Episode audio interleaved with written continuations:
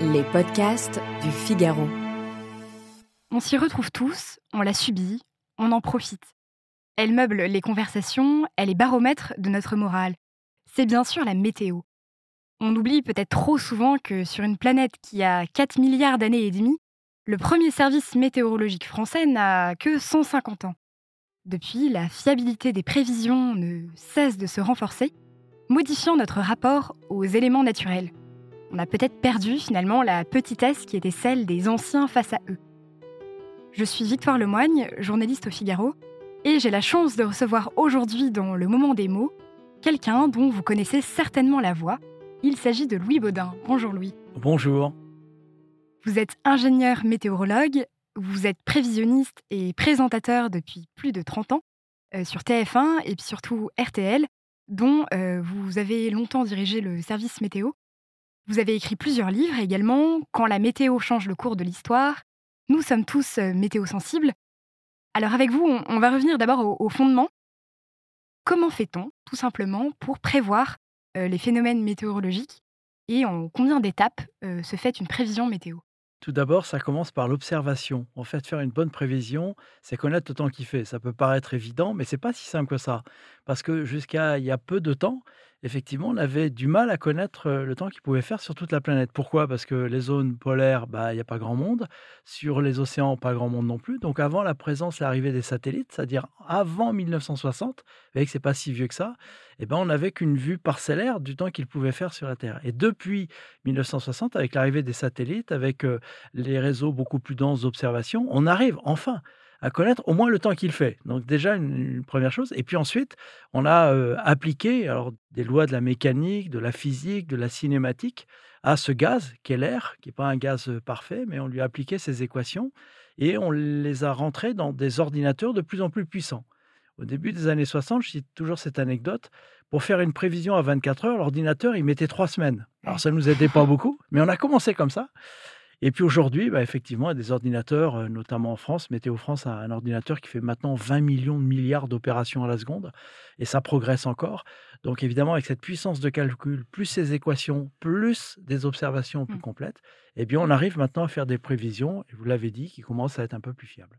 Quand vous dites que les températures sont, sont élevées, par exemple, sont basses, euh, j'imagine que tout est quand même un peu une affaire de, de comparaison. Est-ce que vous avez des standards qui sont toujours les mêmes À partir de quand euh, Je prends l'exemple de la, de la dépression, de la perturbation. À partir de, quand est-ce qu'on peut utiliser ces, ces termes? Alors, e- exactement, ça c'est très très important. En, en fait, la, la météorologie, et d'ailleurs beaucoup de sciences, travaillent sur euh, un échantillon, entre guillemets, qui fait 30 ans. C'est-à-dire que quand on veut comparer, quand on fait des statistiques, en disant c'est plus chaud, plus froid, on prend les 30 dernières années. D'ailleurs, on les fait glisser. C'est-à-dire qu'en ce moment, par exemple, on est entre euh, 1990 et 2020. C'est ça notre période de référence pour dire cette température, elle est plus élevée, plus basse ou, euh, ou autre. Mais il y a quelque chose qui est très important, et là, je vais me permettre de citer quelqu'un qui m'avait permis, qui malheureusement a disparu, qui s'appelle Yves Coppens, et qui m'avait dit c'est très important, euh, Louis, tu ne diras plus normal. Parce qu'effectivement, dans l'évolution de cet univers que lui voyait à une échelle encore plus Mm. importante, ben, il me disait, Louis, la, la normalité d'hier, c'est pas celle d'aujourd'hui, encore moins celle de demain. Donc c'est pour ça que je ne dis plus normal, je dis moyenne. Et donc ces moyennes, elles sont calculées sur les 30 dernières années pour pouvoir avoir des éléments de comparaison dans l'évolution du temps. Et notamment aujourd'hui, ça nous sert énormément pour euh, expliquer ou en tout cas montrer le réchauffement climatique, puisque évidemment, on constate un réchauffement indéniable en moyenne depuis quelques années à la surface du globe. C'est vrai que j'imagine que ça fait évoluer les, critères au, au cours du temps.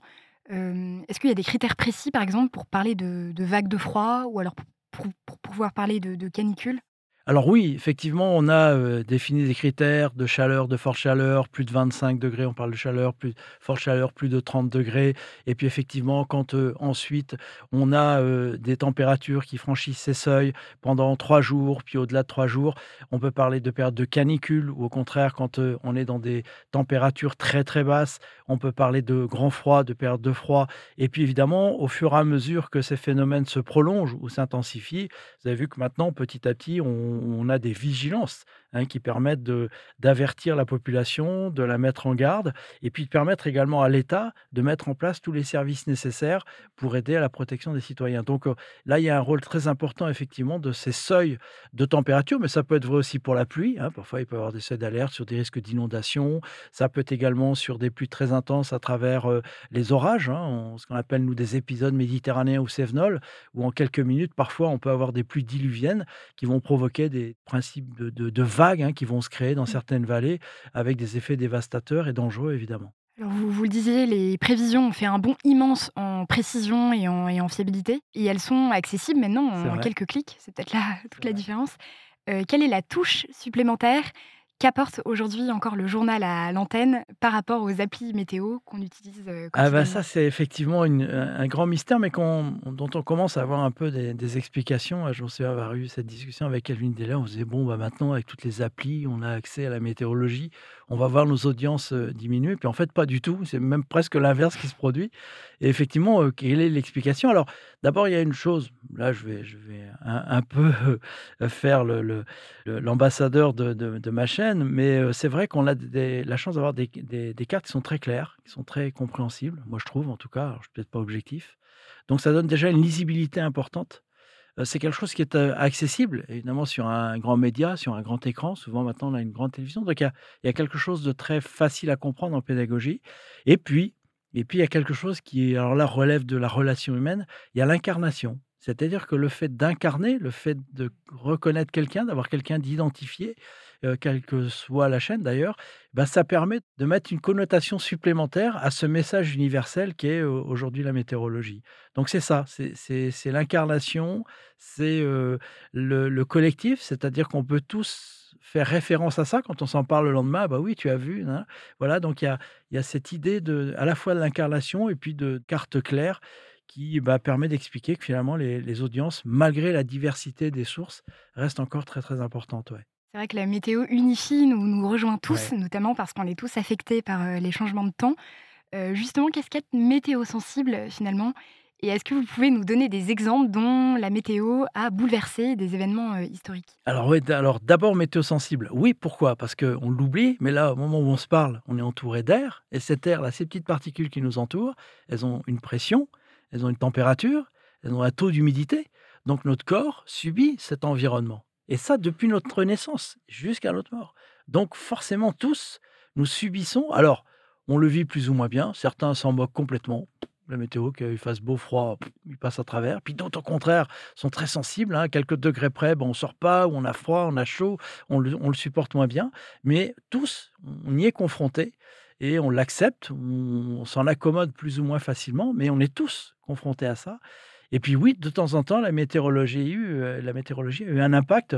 Je pense notamment à la bataille d'Azincourt. Mmh. On est à la fin de la guerre de Cent Ans. Je raconte ça parce que je trouve que c'est emblématique et c'est vrai. C'est-à-dire que la météorologie ce jour-là, hein, les les Anglais qui pourtant étaient plutôt en train de reculer, ils repartaient en Angleterre et en fait, ils se font rattraper par la chevalerie française à à Azincourt, dans cette, heu, dans cette plaine, dans cet endroit incroyable et en fait, il avait plu, plu, mais plu, ce qui fait que quand les les chevaliers français qui étaient lourdement armés avec, heu, armure, le cheval aussi, ils se sont embourbés tout seuls. Il y a des témoignages incroyables, ils se sont embourbés tout seuls avant même de combattre et donc les archers anglais qui, eux, étaient beaucoup plus légers, beaucoup plus mobiles et ben, ont eu juste, heu, à «achever» entre guillemets cette, heu, cette chevalerie. Alors que si le terrain avait été totalement sec, il est clair que l'issue de la bataille aurait été totalement différent et qu'à l'inverse, les chevaliers français auraient probablement, agressé ou en tout cas auraient pu, vaincre sur ce terrain-là les Anglais. Donc là, la météorologie a eu un rôle fondamental et ça va même au-delà de ça, puisque comme la chevalerie a été décimée, c'est-à-dire en gros tous les «responsables» entre guillemets, tous les notables de l'époque et ça a redistribué totalement l'organisation un peu de la de la hiérarchie en France à cette époque-là. On pourrait dire, par exemple, que la météo joue sur les élections aujourd'hui. Alors Est-ce qu'il pourrait y avoir Ça, un c'est vrai que dans dans le le livre «Nous sommes tous météo-sensibles», on a essayé j'ai essayé de trouver des études autour de ça. Très compliqué de conclure définitivement. Il y a parfois quelques études ou quelques élections où on se dit: «Ah, là, il y a peut-être eu un petit effet beau temps, les gens ont plutôt été dehors, il y a peut-être un peu plus d'abstention, ça a peut-être plutôt favorisé un tel ou un tel». Mais quand on regarde la moyenne sur plusieurs années, on se rend compte que malgré les changements de climat, malgré peut-être un, dimanche très pluvieux, finalement, on n'est pas sûr que ça change réellement le, le résultat d'élection. Peut-être sur la fréquentation, peut-être un peu à la marge, mais je suis pas sûr quand même que le, le temps ait pu faire basculer totalement le résultat d'une élection. Tant mieux finalement. Oui, oui, tant mieux, oui, c'est plutôt rassurant quand même. Il y a tout un tourbillon médiatique évidemment aujourd'hui autour de la météo qui est devenu finalement très très politique, très chargé. Oui. Et on parle beaucoup de collapsologie. Euh, alors par rapport à votre expérience euh, qui sera précieuse parce qu'à long Ah. terme, euh, est-ce que vous pouvez nous donner des, des clés d'analyse? Est-ce que par exemple il faut continuer à s'attacher aux phénomènes extrêmes ou faut-il faire davantage attention aux mouvements de fond euh, plus longs? Exactement, vous avez posé ce qui est aujourd'hui mon combat. Non, mais vraiment, c'est euh, c'est surtout ne mélangeons pas les deux échelles de temps. C'est-à-dire que euh, un événement particulier pris individuellement ne veut rien dire. Ça a toujours existé. Et d'ailleurs, c'est comme cela que les climato-sceptiques aujourd'hui se défendent et argumentent. En disant Ah, regardez, là par exemple, ces derniers mois, dernières semaines plutôt, il a fait très froid aux États-Unis. Et donc, euh, certains Américains, parce qu'il y en a beaucoup qui sont encore un peu dans le doute en disant mais non, réchauffement, ben, ils se servent de ces moments-là pour dire bah, dites donc, et il est où votre réchauffement là? Non, je suis désolé, ça, ça ne veut rien dire. Et d'ailleurs, vous ne me verrez jamais monter au créneau pour un événement froid ou très chaud ou à l'inverse, pareil. Vous avez fait très chaud, ah, vous avez vu, c'est le réchauffement. Non, non, non. C'est la moyenne. C'est-à-dire, c'est sur le temps long que le réchauffement climatique, il est indéniable et prouvé. Et donc, c'est bien la moyenne de tous les événements qui aujourd'hui inéluctablement grimpe.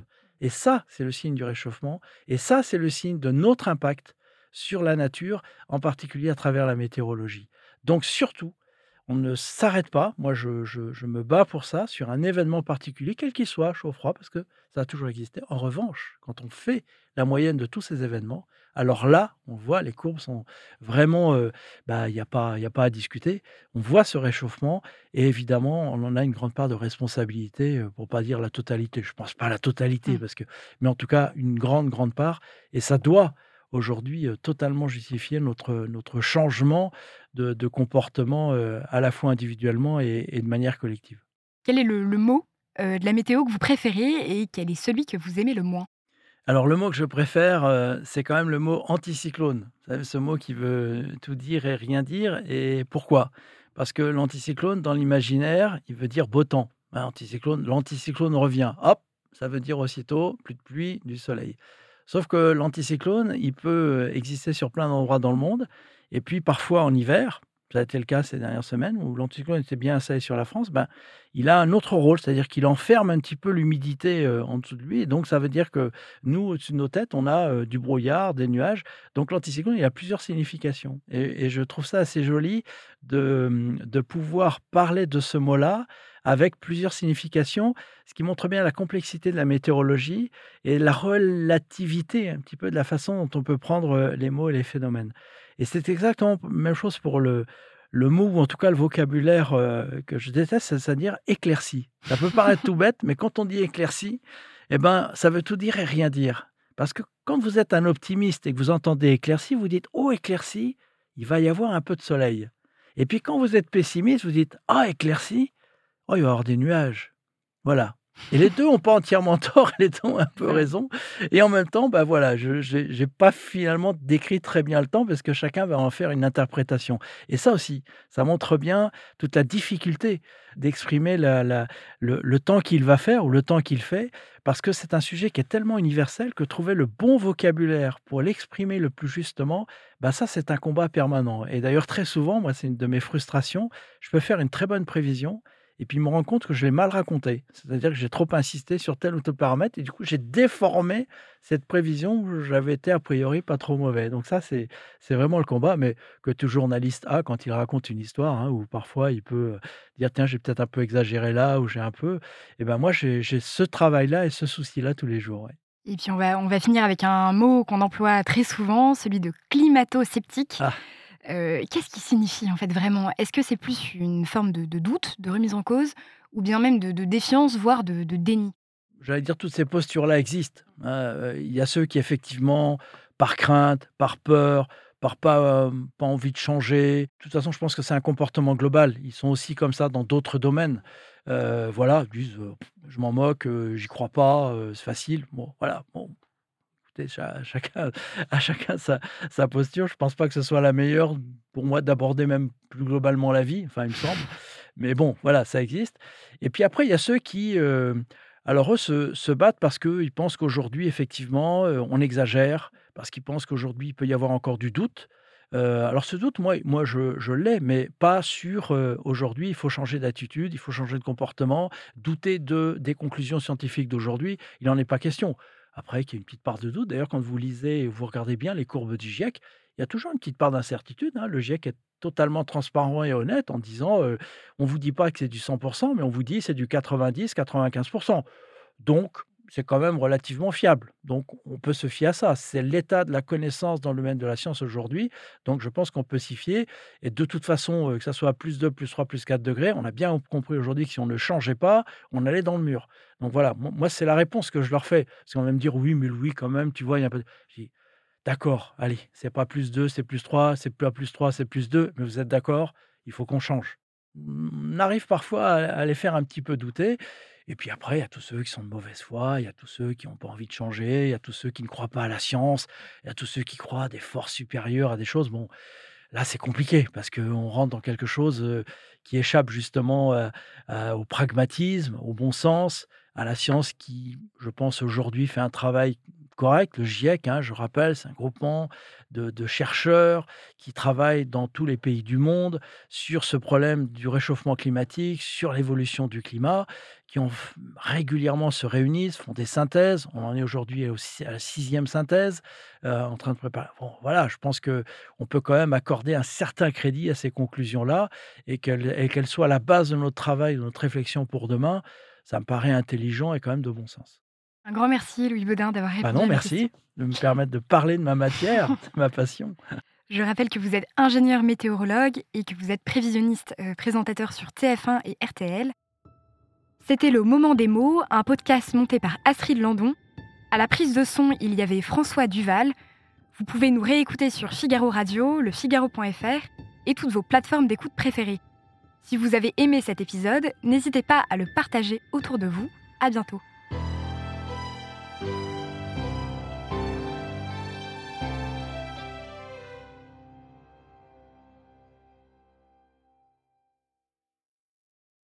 Nos ados ont vu tous les Miyazaki. Ils rêvent qu'on les emmène au Japon. Alors je vous donne rendez-vous au musée Ghibli à Tokyo, où vous serez transporté dans l'imaginaire du studio. Incroyable Mon mari, lui, rêve de s'immerger à fond dans la culture nippone. Après un cours de dessin manga avec un artiste, je vous propose d'assister à une cérémonie du thé. Waouh Et pour une expérience unique jusqu'au soleil levant, je vous ai réservé une nuit dans un joli ryokan avec un dîner traditionnel. je nous y vois déjà. Avec Marco Vasco, ne rêvez plus, vivez votre voyage l'esprit libre. Au rendez-vous sur marcovasco.fr pour imaginer votre prochain voyage sur mesure.